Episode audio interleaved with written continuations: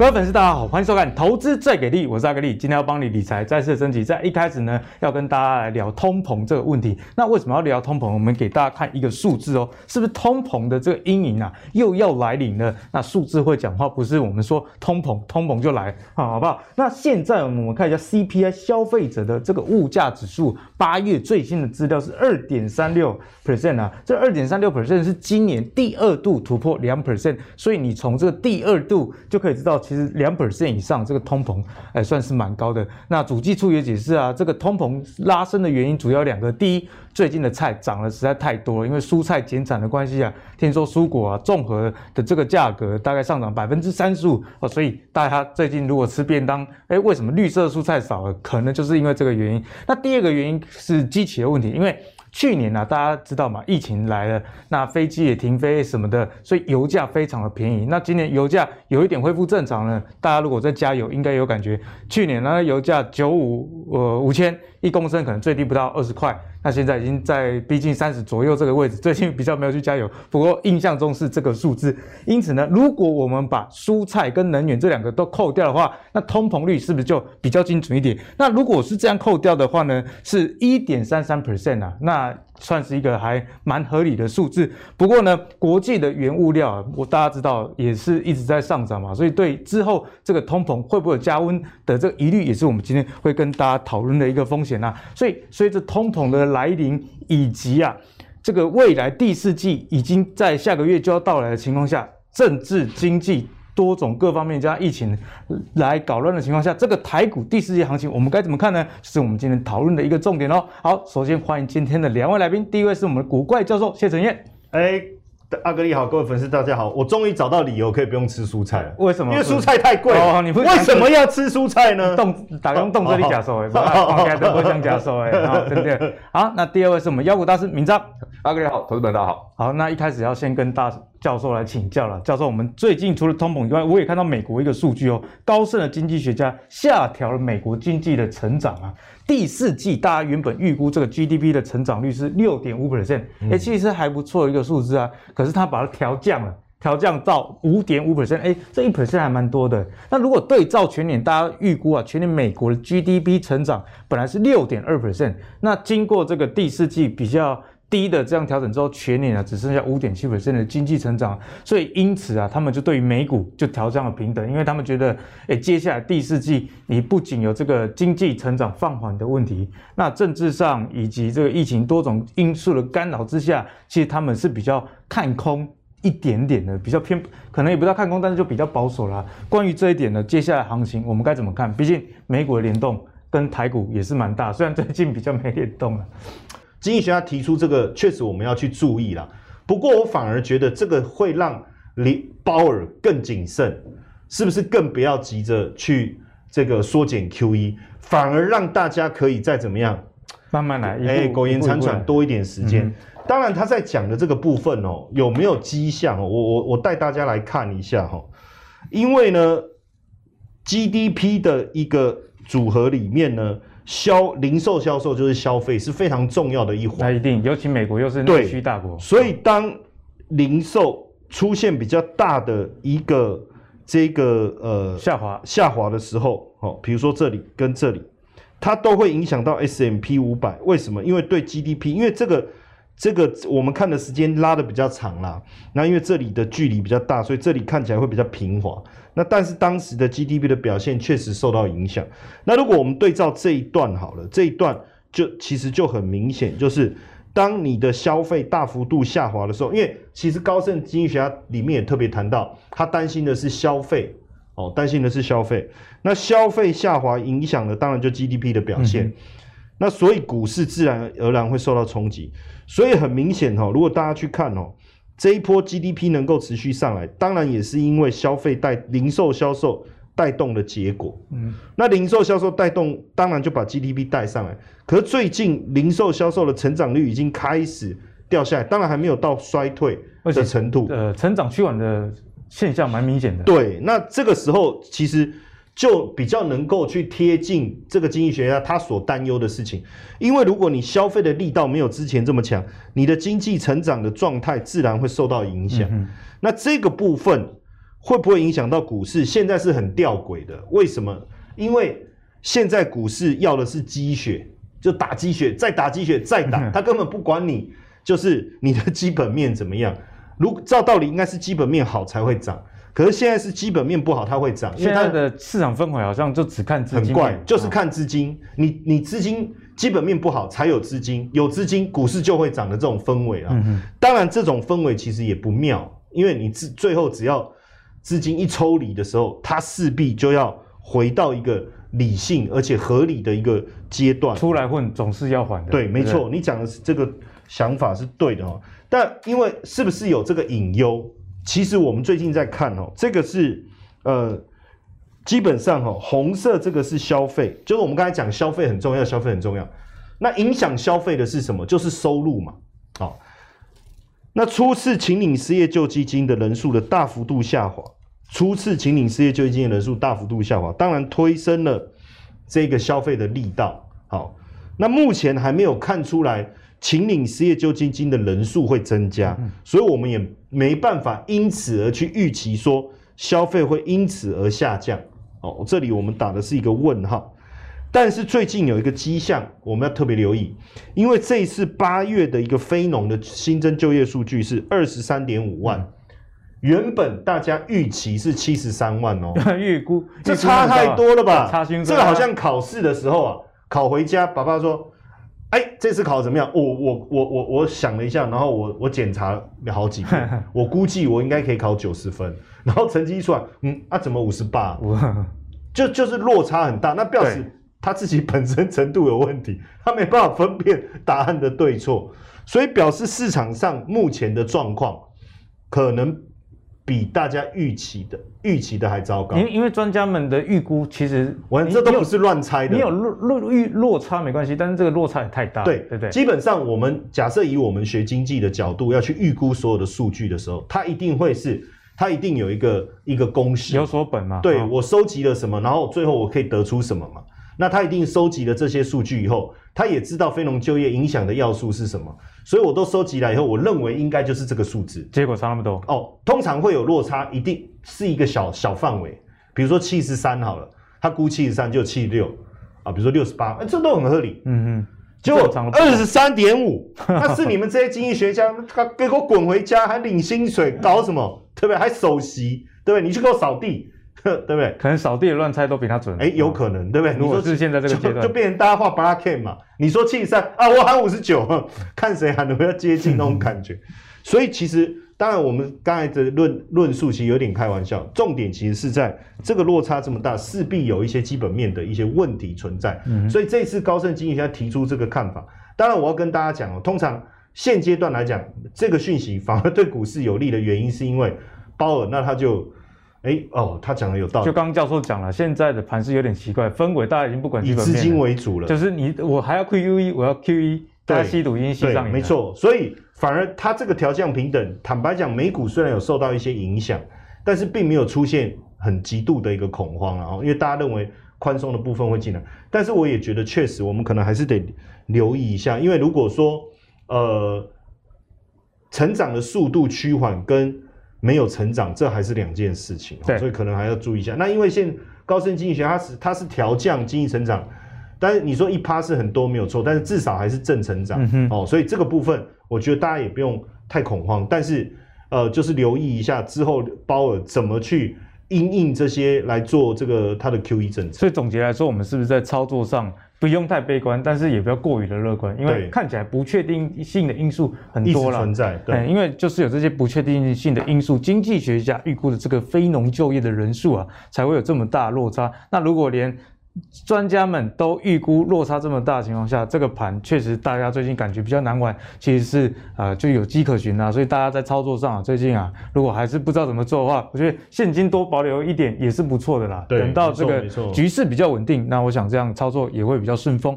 好，那刚刚教授提到一个很重要的股市上涨的依据就是资金。那台股里面的资金谁最多呢？最大玩家之一当然就是外资啊。所以我们来看一下外资啊。有没有把钱汇进来台湾？那七月的时候呢，其实外资汇出了三十五亿啊，所以我们也在七月的时候看到，呃，这个盘势真的是相当相当难看，冲上万八之后，外资就开始卖股了，就开始绕跑，一路往下跌，跌到一万六千多点啊。可是我们留意到，在八月的时候，呃，虽然诶并没有大举的汇入，不过至少没有再汇出了。那我们观察到二三月的时候，其实外资这两个月也都是把钱汇出去，不过四五月又大举的回补啊，把钱汇进来。所以现在在结束连续两个月六七两月合计超过五十亿的资金汇出之后，八月看到资金重新进来，九月会不会外资的动态也是？比较积极的呢，就是我们接下来要观察重点，外资有没有机会为台股带来上攻的动能？我们先来请教一下闵漳，怎么样从这个外资的呃汇出汇入来看待台股的后市？好，那其实外资一直以来都是台北股市一个重要的、最重要的一个玩家啦。好，基本上外资只要有买哦，台北股市的强度就会比大家想象的还好很多了。那重点是外资什么时候买，买什么嘛？因为我们只看到哦，外有资金回来。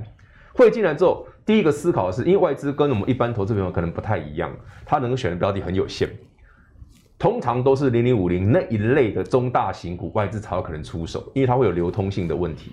所以，我们每次你只要要思考外资有没有进来买股票的时候，不用想太复杂，你只要把台北股市大型的股票先抓出来检查一遍，你就会看得出来端倪了啊。先看多少跌，一定先看多少跌嘛。外资不是不会买妖股啦，外资买正常的股票，好不好？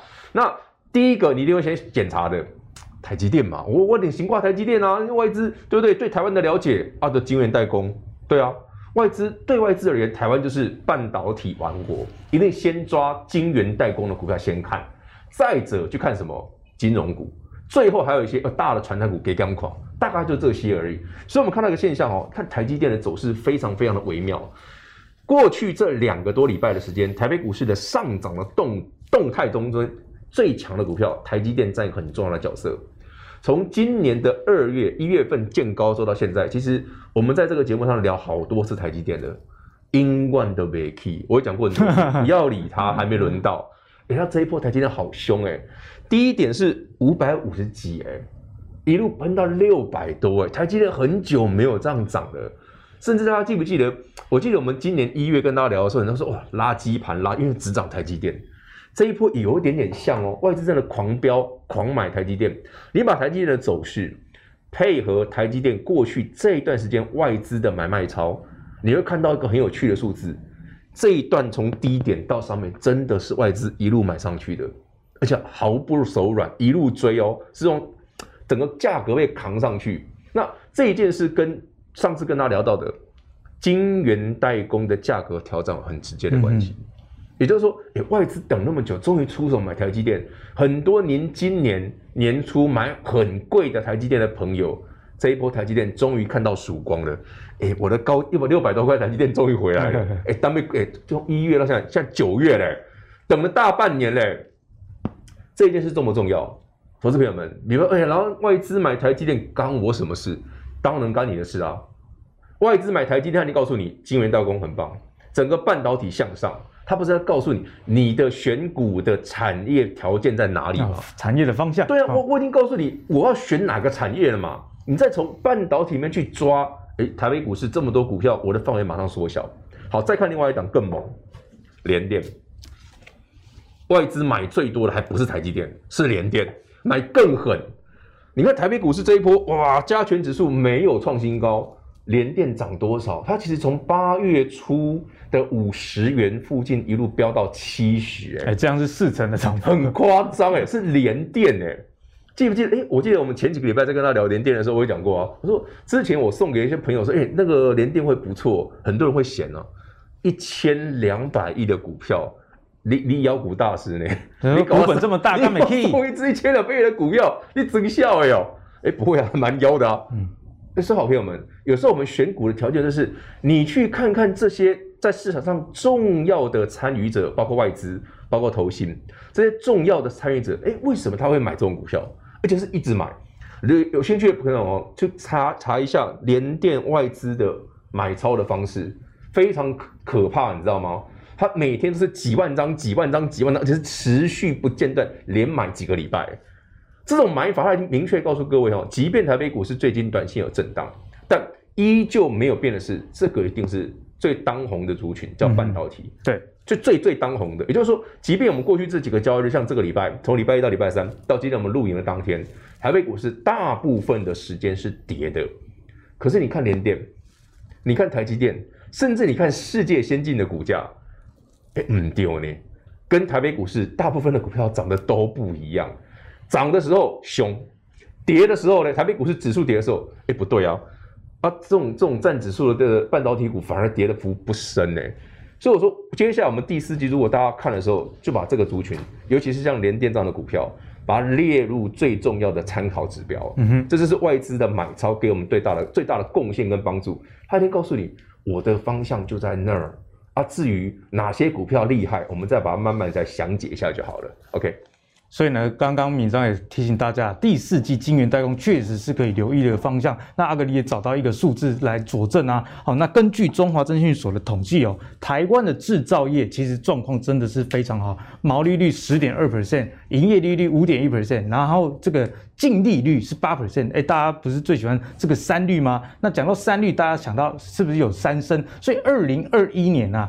呃，这个数字又更好了。我们刚刚讲到的这些毛利率、营业利率跟这个净利率，最少都增加一点六 percent 以上，毛利率至少提高了大概有两两趴。所以呢，这个制造业真的是非常的一个好。那制造业其实你讲制造太笼统了，所以我们分门别类来看啊。我们主要来看一下半导体好了，半导体的毛利率、营业利率跟纯益率呢，在二零二零的时候，其实都比二零一九还要好，不说啦。那今年势必一定会更好，所以你看到这个外资都在买台积电跟联电这两家，也分别传出，像台积电说要涨价二十 percent，联电也跟很多的客户签长约啊，要锁住目前的高毛利率。联电现在毛利率已经是超过三成了，是非常好的一一个数字，所以。第四季啊，我们能不能在这个制造业，特别是在半导体的相关的产业里面找到投资的机会呢？我们先来请教教授。好，现在对整个半导体产业来讲，哈，呃，应该说对整个电子产业来讲，唯半导体是瞻呐，哈，为什么是这样子？哈，因为你假设说今天我是中下游的，不论我是手机的零组件也好，或者是我是呃汽车的零组件也好，其实我。有了晶片，我缺其他东西也没用。嗯、我我有其他东西，缺晶片也没用。对啊，所以大家现在就最近也汽车又说啊，又缺晶片了。那晶片很多嘛，我有驱动的嘛，对不对？然后有呃散热的嘛，电源管理的嘛，对不对？触控的嘛，包山包海啊，很多嘛。你只要缺任何一个，坦白讲，这个东西也没得卖啊，对不对？就是你少一样奇怪，就是这个东西也卖不了，你就得等了。那这样爽到谁？说真的，其实。品牌厂也好，中下游这些零组件商也好，其实痛苦。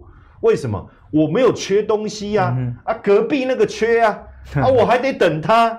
这现在就是这种氛围。所以对于半导体产业来讲，现在旺的是谁？就是我们所谓的中上游，或是讲上游好了。我们把上游当然分成 IC 设计、IPC 制裁，对不对？跟晶圆代工这一个部分哦。那对对这个区块来讲，它它反正就是你你要的货。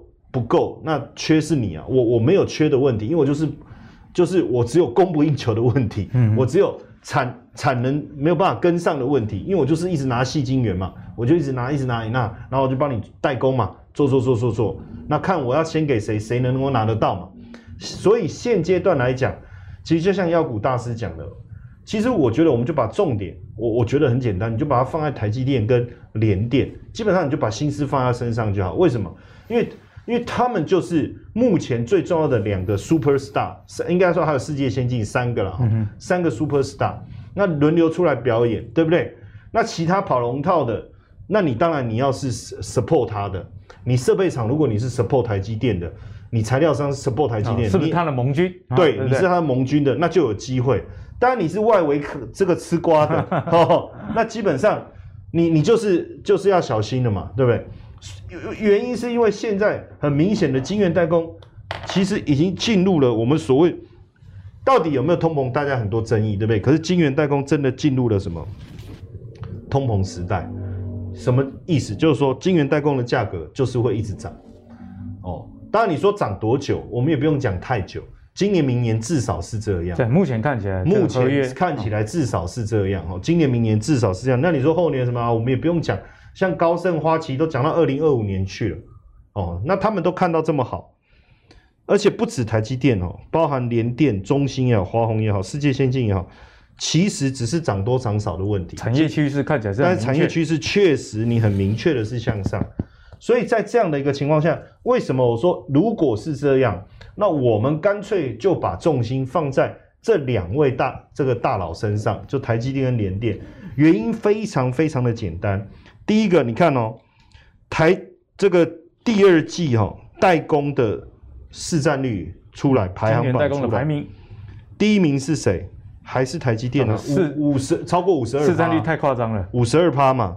那当然你说第二名三星嘛，OK 嘛。可是第三名紧追在后是谁？联电啊。哎，前三名七点二啊，对不对？对就是如果要讲奥，这是奥运金牌的话，我们分别拿金牌跟铜牌。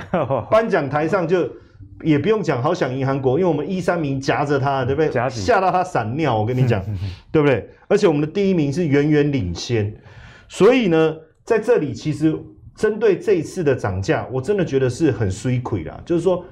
哦，一股怨气啊！那看那台积电被人讲成这样子，之前那个外被那一集我也对，对，对我还气得要死，我都一直呼吁大摩，你现在要出来给我讲清楚。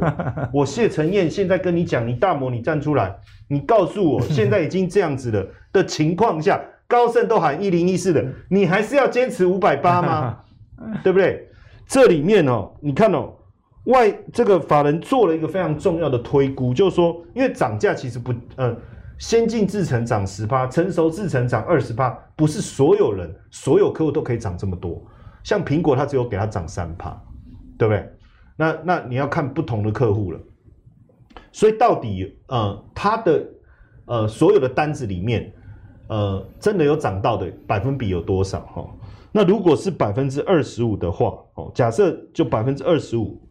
那它的毛利率既然就可以冲到五十二点五，所以百分之二十五的订单如果有涨价，这是算保守的预估了。对，对就毛利率就可以拉到五十二点五了。那你看哦，第二季毛利率五十点五，就就可以用甩到我们操逃。然后大家说啊，因为你的毛利率就走下坡了嘛，而且掉太快了。那你第三季怎么样啊？台积电说啊，大概就是九点五到五十一点五啊，可能就中间值啊，不不不，他也不敢跟你讲死嘛，对不对？好。那大家就啊，这样不行啊！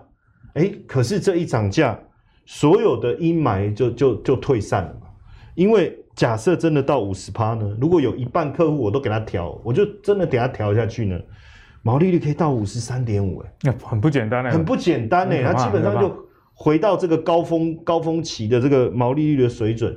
所以为什么呃，现在法人比较一致性的想法就是说，今年原本大家都估大概。大概赚个二十二、二十四，有调到二十六了。像高盛，呃，大摩是说，对了，对了，他他他他这样是不错啦。他说我估他赚二十六块了。哦，好好，那就那那高盛就估到二十八了嘛。就今年来讲，那明年当然大家就觉得还是会持续成长。所以在这样的情况下，为什么刚才妖股大师讲说外资就是一直回来买？其实有它的因素嘛。因为这很明显就是五五一的。一个认错回补行情嘛，对，哦，认错回补行情嘛。那当然，你说他们讲的目标价能不能到，大家也不要太在意，因为他讲的一零一四是二零二五年的目标价，够哎，够哎哈，哎，就够哎，不要只看价钱，要看什么时候。等我长大以后，我会娶你嘛。哦，我起码再给我回你，我大汉时不要当个当时，你也没有骗，你也没有骗人，只是等不到。对对对。但但是问题是说，以目前整个基本面产业的趋势来讲，确实我觉得就把重心放在身上，很简单。那过去我们在讲台积电的时候，过去有一段时间我对联电的看法其实也没那么好，最主要也是它的整体的毛利率各方面的表现还没有那么精彩。但其实大家也要记得一件事情，我在这边也要凭良心讲，我过去有一段时间确实没有看好联电。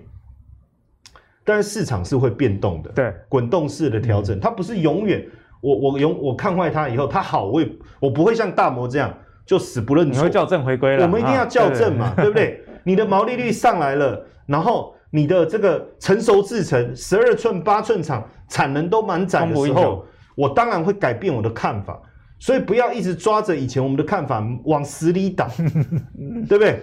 那个人在咱炸的本啊，你搁咧一直咧讲一件代志，是不是错把解回头啊？对啊。那现阶段来讲哦，我们回来继续看哦，就是说就这个今年的获利预估来讲，已经可以到四块钱哦，在这样的一个情形下。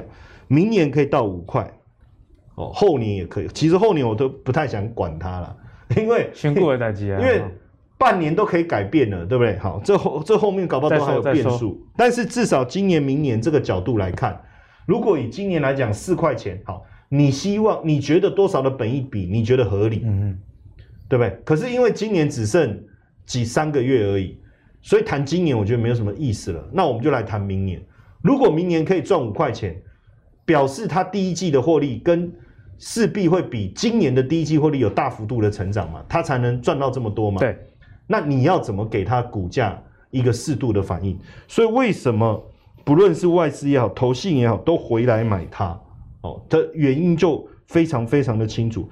所以你说台积电给的目标价高盛一零一四，对不对？联电给了多少？一一九。他的我不知道他的意思是说买了就要打一一九，还是没买的人要打一一九？K 加 Q 一一九，故故意的一个目标价，哎、欸，对，蛮故意的哦。妈算的，哎，一一九，哎，不错哦，对不对？通常大家会给整数了，就一二零，很有梗，对，你就给一二零就好了，而且也没人在意你怎么算出来的，对不对？然后他这个还很认真的给个一零一四，好像蛮像一回事的，对不对？好，为什么不不就是一千就好了啊？一千已经有人喊了，故意喊高一点，对不对？那你就喊一零五零嘛，对不对？好，然后或是这个。看怎么叫一路有你啊，都可以嘛，对不对？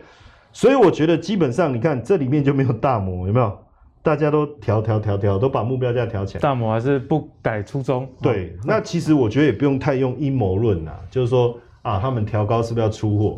如果他要出货，他一直买干嘛？嗯嗯，他一直买干嘛？所以我们看那个目标价的调升调降，也同步要看一下他们实际的。而且还有一个，当然你要去看它是。因为呃，确实台积电也是涨价的嘛，联电也涨价了，这个是事实嘛，嗯哼，对不对？我们也不用去否定这一这个这一部分哈。所以我觉得从基本面来看，我觉得半导体产业是大有可为啦，而且半导体产业好，对台股是比较健康的，因为你的成交比重各方面拉上来，也能带动整个产业的发展，所以还是看好整个族群的表现。其实联电呢，我们也不是现在上涨之后才事后讲，上大家如果去看上礼拜啊。哦，礼拜二那集木华哥那集就跟大家聊到，哎，台积电跟联电两个都很好，但是联电又更好，为什么？因为在节目内容中也有跟大家讲，不管是毛利率以及在这个历史的本益比的部分呢，其实联电呢都还有一定的一个空间，所以在最近也看到联电大幅一个上涨。那既然联电这么重要了，我们就继续来请教闵漳，联电啊。从技术线型上该怎么看，以及相关的半导体，除了晶圆双雄以外，大家有些人可能还是心里有一点成见啊。这选大机，我看该设计，那相关的个股我们该怎么看？好，说到联电哈，真的是非常有趣的一件事。那平常在看我们节目的朋友，应该不是只有我，很多专家都在这边讲过联电。但我觉得有趣的是什么？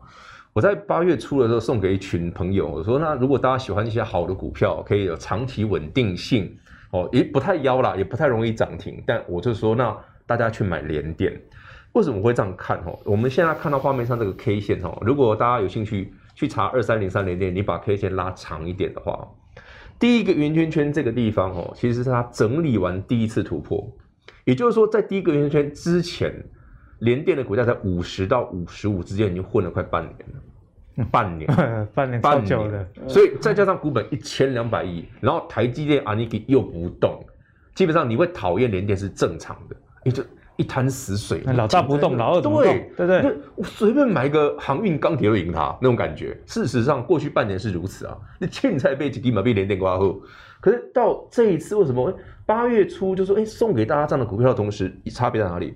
整理完的突破，哎妙了，连电好久没有突破，为什么突然突破一个横台整理长达半年的 K 线上去了？而且当时台北股市在八月份有历经过修正哦，也就是你看它股价非常可爱哦，先发动的是它。台北股市八月份的修正，八月中旬不是杀一波很凶吗？修正之后，它也没什么回来，就在六十块附近，然后就又上去，然后再创新高。也就是说，我们单纯如果不考虑说哦，每年毛利率有多好，外资看多少钱，到底如何，单纯就线论线，大家有没有注意到联电的操作非常有原则？一波上去，哎，一下来接近这一条绿色的月线，一破就被买走了。每一次大概都这样，也就是说，这样的股票操作上，其实对我们来讲。相对来讲，它很单纯，嗯，它不会那种有那种妖股的特性，美工很贼贼的那种股价，毕竟股本大，对它股价没有那么严重的波动，哎、欸，所以股本大其实有它的坏处，但也有它也有它好处。啊，好进好出，对了，再来它的线型比较容易掌握啊，它也不会因为某特定主力哦，对不对？上下其手这样搞你不会，连电就不会，所以接下来你的操作很简单，万一他改天不小心真的又秀了杀杀回来六十出头。像这几天它一修正，马上又被捡走了。也就是说，对一个长多的族群来讲，它就是很标准的阶梯向上，涨多了修正一下下，继续向上创新高。这一件事从现在开始有机会一路看到明年了。也就是说，未来半年、未来好几个月的时间，你都可以用很轻松的态度来看联电的走势啊。啊，这样操作不是相对简单吗？又很安全，公司又赚钱，在这样毛利率推升的状况下，它很多的条件都比台北股市绝大部分的股票都好啊。哎、欸，闵漳，你这样讲我就心动，因为我最近在顾小孩，早上几乎都没有办法看盘。靠谱啊！哦，这种股票就比较靠谱啊。这我真的讲，这种股票不用看盘，不是顶好的。因为每次啊，那个闵漳那个妖股，对不对？动不动涨停，隔天又跌停，谁受得了？可是这就很正常啊。而且你看台以台北股市过去这个礼拜的修正，欸、其实它没什么跌到啊。今天一反弹，台北股市稍微反弹，它又上去了。它长这样，世界先进也长这样啊，不是只有它哦。它不是说我单打独斗，只有我好，没有，是整个族群都好。所以我们来看嘛，那如果不喜欢一千两百亿的，有没有妖一点的？上次跟他聊过这档妖啊，六一零四的创惟，它走势也一样哦。上次聊聊高速传输 IC，台北股市总共三档，祥硕、威风电加创维，创维股价最低。创维就是卡被丢，对不对？动不动就是我要涨停的那种股票。当然，它回来的时候是动不动就跌停了。那我们来看一件事哈，这一档股票有趣在哪里？起涨之后的每一个修正的幅度，其实它虽然修正的速度很凶，可是它的买盘却很积极。也就是我下来哦，动不动跌停，可是它一两根跌停，大概二十 percent 左右就被捡走了。然后上涨的速度又快，所以大家如果说，哎，我觉得买。联电这种股票太无聊了，我太不刺激了。对，我不用顾小孩，你有没有那种更更夸张的？这种股票就很夸张，而且确实这是基本面很蛮不错的股票。今年获利能力跟明年可能会好上，比今年好上非常多。主要是因为它的高速传输 IC 不是只有用苹果的，它连非苹的阵营都有。对，这两边都包的。那 USB 四点零又是一个很明显的高速传系传输 IC 的趋势。所以这一档就哎，这一档就蛮适合列入观察的，只是养成好习惯。就像上礼拜我们这节目上礼拜四的时候讲，当时股价已经逼近一百五十几块，一百六了。我我们也讲清楚，你不要追，他会回来给你机会。这礼拜就回来了，今呃这礼拜最低一二八吧，真的、啊。你看从上礼拜的一百六到这礼拜的一百三左右，你是不是又有一次机会？嗯、所以这种股票虽然好赚，但是记得记得要注意自己本身的风险。好，再来还有一档，整个半导体哈，除了 IC 设计，除了晶圆代工，有一件事一定要聊，叫细制材。整个半导体族群最最上游的就是细制材跟 IC 设计，再来才是晶圆代工。那矽智财有一档股票，从去年到今年跟大家聊过很多次，它还整理了非常久了，叫爱普。其实我们去年在聊节目上聊爱普的时候。大家都觉得爱普的摩碳级公司，这个股价六百、七百、八百，去年赚几块钱。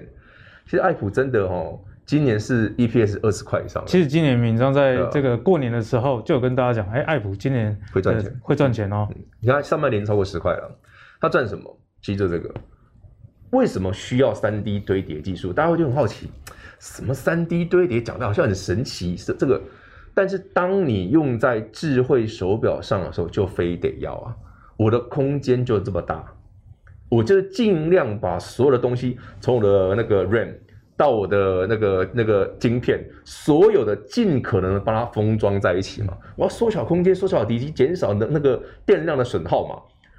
那这种状况下才适合这种越来越轻薄的产品啊。所以智慧手表会用到它的产品。才让它今年有机会赚二十块的。嗯、所以去年它那一波从一百块喷到八百，再到今年的八百，它其实就要涨这个东西。也就是市场上其实有人先知道。那把这个条件，如果力积电可以养一只这种股票叫爱普出来，那刚刚我们节目上聊这么多专家聊过的联电，它会不会也养一只？对不对？是不是有这种可能性？嗯、对，那大家可以去寻找一下联电相关的，其实才走一家，就智原了，就智原了。所以说，这是一个合合合乎逻辑的推估啦。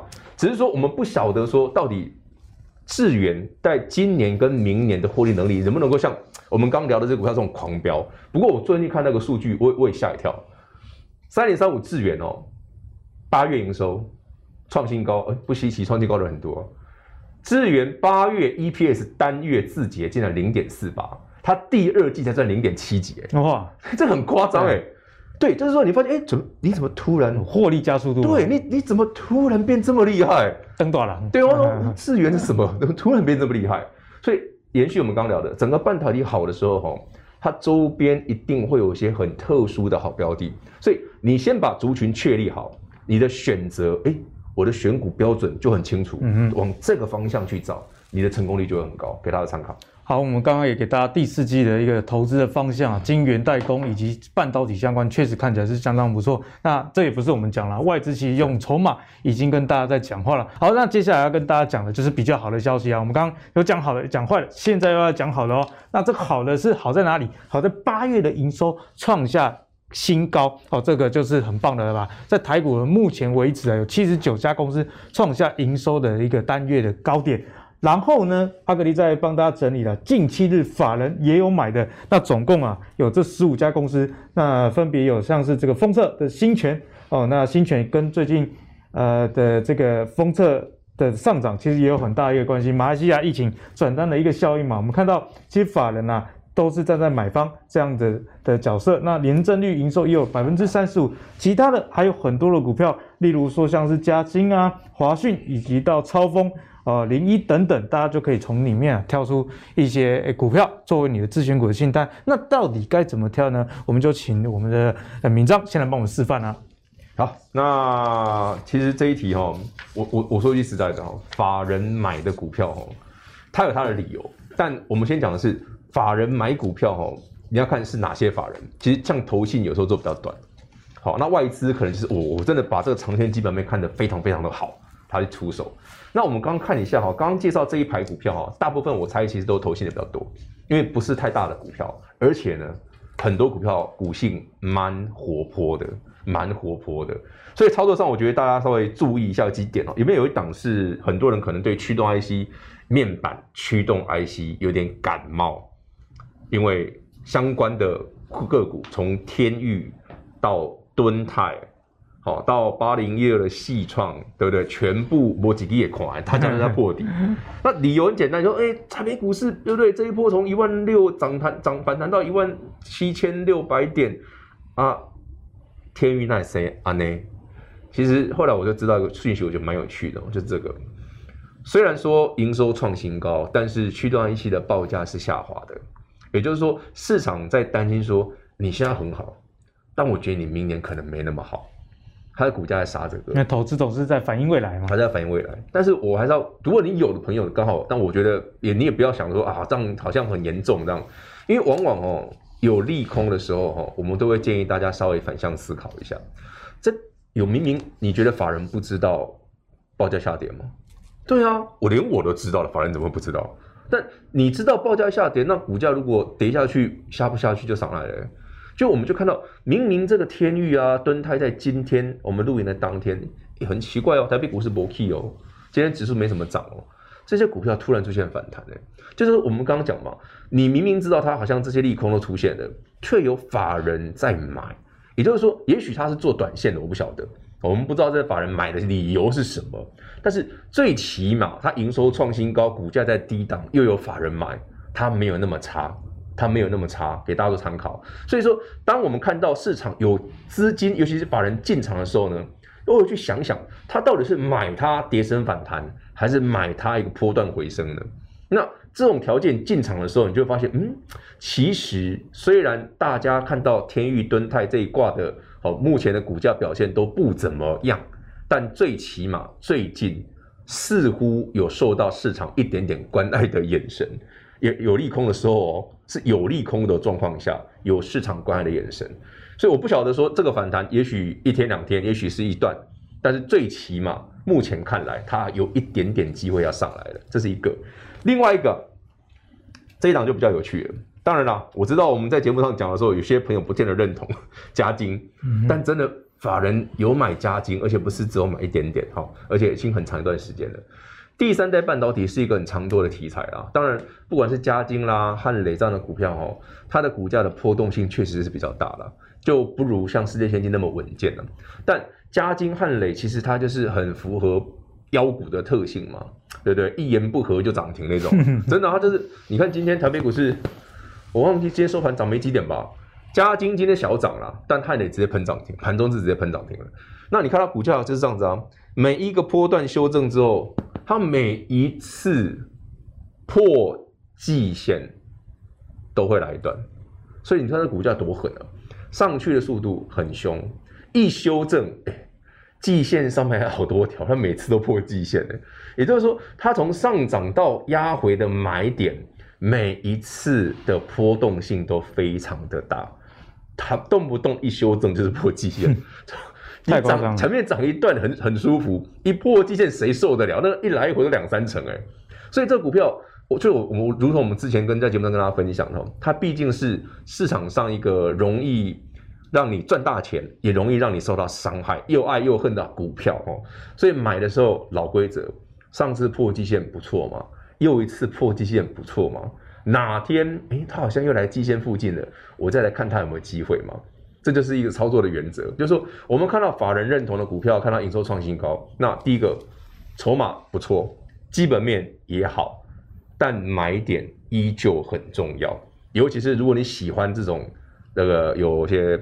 股价波动性大的好股票的时候，都要注意这个原则啦。嗯、就是像阿格力刚刚嘛，我们挑出来这样的标的，虽然都是好标的，但有些股票真的它的波动性比较大，很蛮刺激的。那这种刺激的股票操作上，就是大家就是想办法控制自己的成本啊，因为你能够能不能够承受这种股票嘛？有些人说，哎，我这股票涨停对很很有乐趣，我来回赚价差很好赚，但有些投资人不是啊。我们就是啊，我的薄利空啊，我们有没有稳一点的？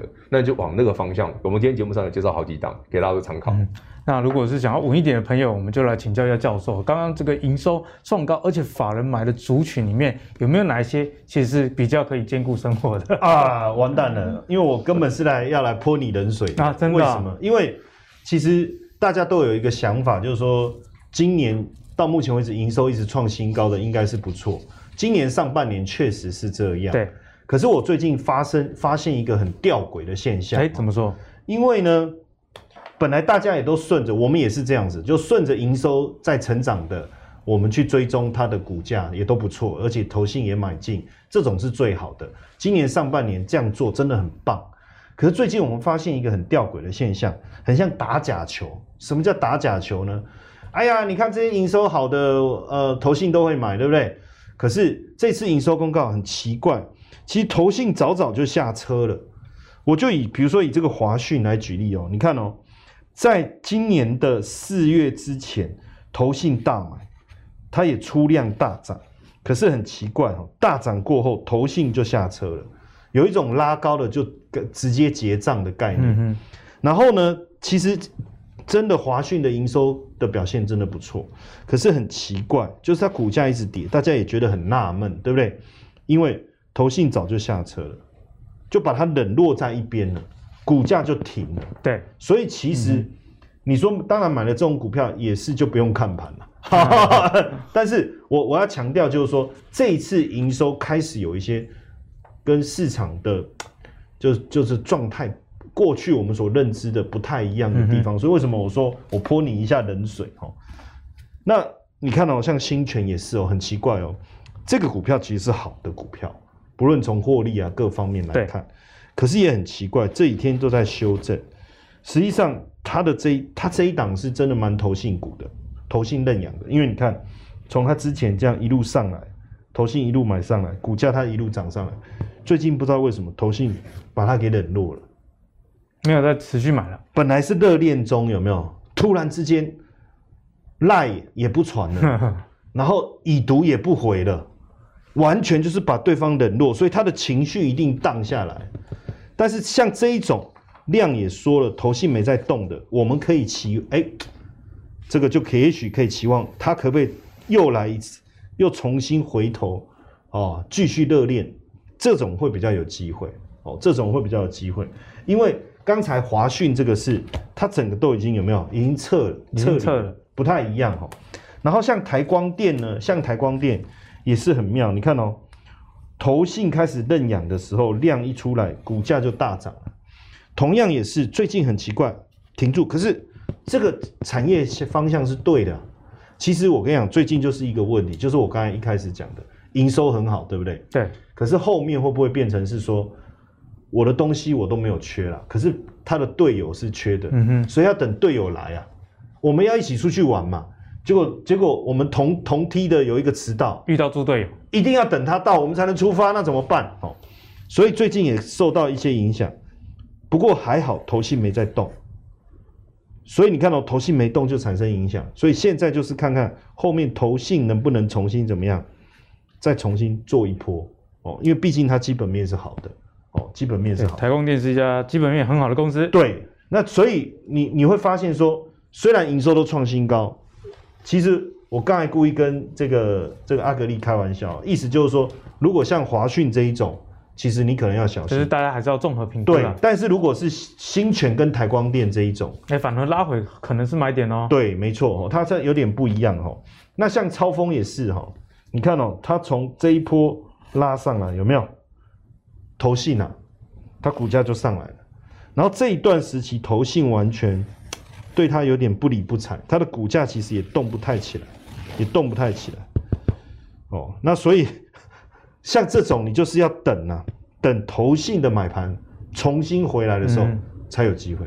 对但是从基本面上来看，这些公司还是都 OK 的，对，好，所以教授也提供了呃你一个思考。如果你是看到营收不错股票，那也比较不想等的，你就要留意看它主要的玩家有没有开始在持续的加码。如果有的话，那个时间点就是一个不错的时间点啊。好，那接下来呢，我们就来继续请教一下教授。最近啊，网友们都在讨论，其实最近住套房的这个几率蛮高的，嗯，不管是玩航运啊、玩电子等等的啊，所以呢，有没有一些比较？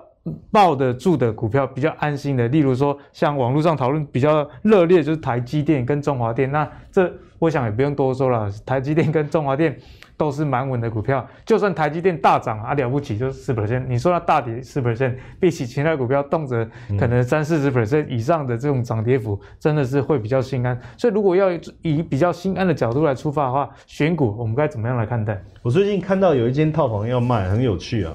九平多，九平多两房含车位啊！九平可以两房啊，还含车位。我想要看车位不就快十平了吗？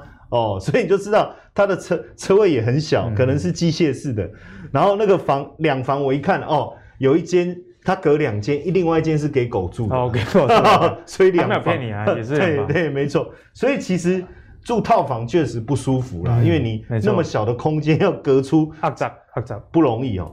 所以大家想要就是说，假设真的住套房，但是又很舒服，比如说我有阳露台，对不对？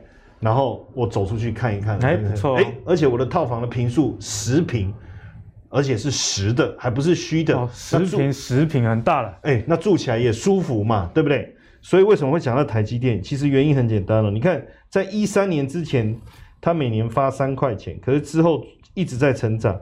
四块半、六块、七块、九块、八块，现在都发到十块了。今年上半年就发了五块半了，越发越多。所以其实基本上会让大家心安的公司，逻辑很简单，鼓励会成长的公司是第一首选。嗯、对，但是真的要找到鼓励能够持续成长的公司，跟要找到像阿格力这种好老公一样。很难呐、啊！你终于说出人话了哦！哎哎哎！其实我其实那是违反心里面要讲的一句话，对不对？其实我要讲的就是说，这种公司真的不容易存在。嗯、如果有，那真的就是天上掉下来，天上掉下来的礼物。哎，那所以你说台积电 OK？那你说每一个都要像台积电，怎么可能？难度比较高。大部分大概比较像中华电 哦，就是说还算蛮平稳的啦，有高有低，但是但是还不错，还过得去。它就它这个高低，其实大家不要误会，它是一个很大的落差，就是它一个小 range 上面稍微变化一下，那这种也很稳，所以我们就朝这个方向的话，其实你不用去管它的，先不要管产业，也先不要管。它它的股价的话，我们先从我，因为你要稳定，照这个逻辑就是股利嘛，嗯、那我们就从股利来着手哈。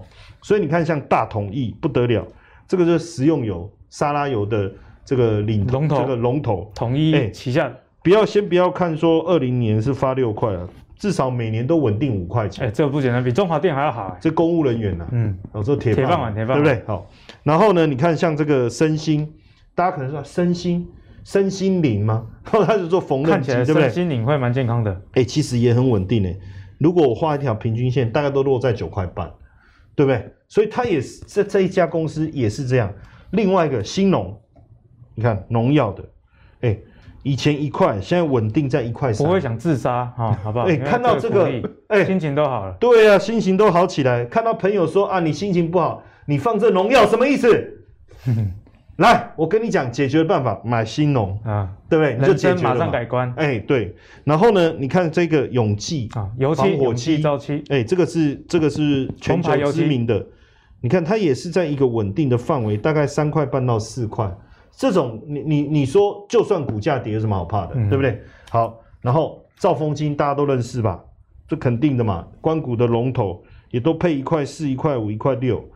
然后呢，你看这个中保科、中兴保全，之前都才配四块，现在已经配到五块了。如果它未来每年都配五块，坦白讲，如果你觉得你的殖利率只要够划算，坦白说它的股价跌，你根本不用怕。对，没错，哦，不用怕。嗯、然后最后两个茂顺哦，如果有有喜欢玩策略就知道，它是做油封的。油封哦，嗯、那你看哦，哎，很稳哎，四块四块二，这种公司。我我我为什么要用这样来举例哦？我跟大家讲一个很简单的观念：如果有一家公司，它能每年稳定的给你这个股利，代表它有本事每年赚到相当程度的获利，而且它的获利要很稳定。为什么它可以获利稳定？代表它在这个产业里面话剧也跟当了，它有话事话语权了，它喊。大概基本上没有人，他喊东，没有人敢往西，所以才有这种鼓励。然后像这个是全国加油站，哦，你看它的鼓励也非常好。所以我觉得，如果大家真的想要睡得安稳啊，照我这个想法去试看看。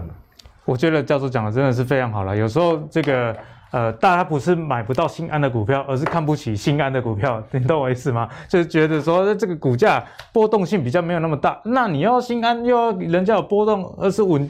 稳定的往上波动，我觉得做人哦，有时候不要这么的苛求。就是你要做捷运又嫌捷运捷运 人多人多，对，对所以呢，大家就要用。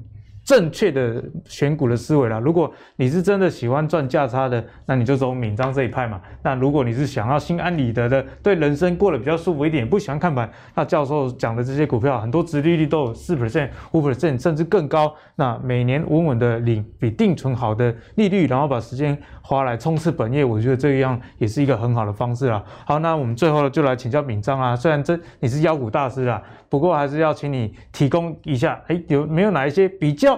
有机会赚到价差，好，那又比较可以睡得着觉的公司，其实这就是有时候很困难啊。你要鱼与熊掌兼得是很难的啦。但是我如果说哈，单纯如果大家觉得说，哎，只有配股配息哈，我要要有配股配息，但我又希望股价长期向上。如果你两个都要，就是我要求多嘛。我希望你这种你这种叫天生丽质的腰啦，天生丽质 不用没有脂粉味的妖。那我们想想哦，刚刚教授就跟阿哥就讲了，那台积电。对不对？首选嘛，台积电不错，对不对？不只有股利，又有配息，股价还涨了，这是很过分。所以台积电有这个本事，那联联电不会有吗？联电不会有吗？我不敢说十年，但两三年、三五年有吧？嗯哼，对不对？我不敢说十年，对不对？十年后谁知道？但以半导体整个产业订阅代工向上的状况下，台积电红这么多年，联电跟上来之后，联电毛利超过三十趴，大家嗯，那它以后的配股配息一定不会太差啊。长线来看，股价是继续向上的啊，它是不是两者兼具？好，如果联电是这样，那世界先进必然吗？不会差到哪里去，它也长这样嘛。我有配股配息，又有稳定的获利，而且我的股价还慢慢推上去了，就只差说，诶不要要求人家涨停哦，这太过分。最后还有一档哦，这一档我没有准备字卡，因为它很特别。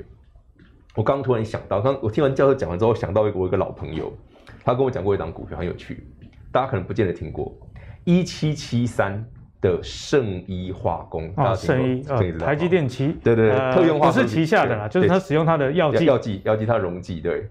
圣医老板姓孙哦，那个孙叔叔，他们家真的就是非常非常非常稳，因为我有一次吃饭的时候认识他的。他们家真的从他到他所有的家族的所有的人，他们家自家的股票圣医从来不卖的，一张都不卖，一张不卖啊，奇迹自然，奇迹自然，对，就是摆着。哎，现在很怕这句话，哦，他们就是他们家就是这样子，我就是哎，那是因为好，那为当初他们就是为了要筹资，哦，才去做上市上柜的动作。另外一家其实长春化工，但长春就没有上市过，完全没有。嗯、另外还有一个就是有上市过叫圣医，因为它很冷门，大家永远不会几乎不会去看这张股票。可是台积电好，这个特用特殊的化工品怎么会不好？对、啊，所以这种技术讲句，全台湾就两家，一叫圣医，二叫长春，没了，嗯嗯，就这两家而已。